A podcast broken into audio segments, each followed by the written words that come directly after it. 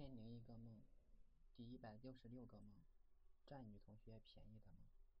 有天去教室上课，初恋就坐在我后面。然而我并不想跟他打招呼，我已经决定不再理他，不再想他。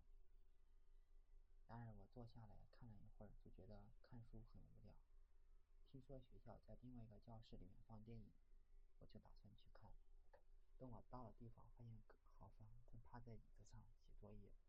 李永存在看电影，我觉得很奇怪，这种环境怎么能静下心写作业？乱糟糟的，太吵了。难道他想学毛伟伟人，在闹市里面读书来训练专注力？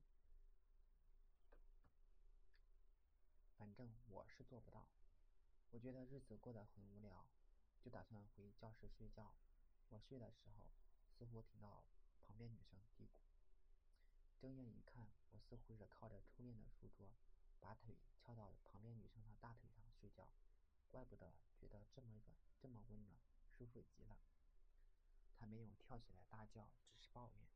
我就不想收回腿，但是感觉裤裆里面凉凉的，低头一看，似乎没有穿内裤，而且红红的小弟弟也翘了起来。我连忙用枕头遮了一点，但是并没有盖住。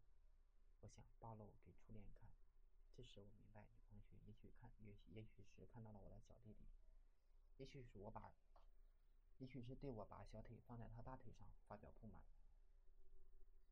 在这之前，不知道为什么百度贴吧突然推荐了很多胖女孩的帖子，其中有一个女孩，脸很漂亮，但是腰像水桶一样，在。在饭店里面吃饭，他似乎吃得很开心，吃得津津有味。我总觉得他需要少吃点。然而他面前还是很丰盛的饭菜，不像是一个人的分量，真是为他的健康担忧。第二个照片是胖女孩和瘦男生坐火车，她把自己的大大白腿放在男友的大腿上，笑逐颜开，总觉得画风奇特，特别的突兀。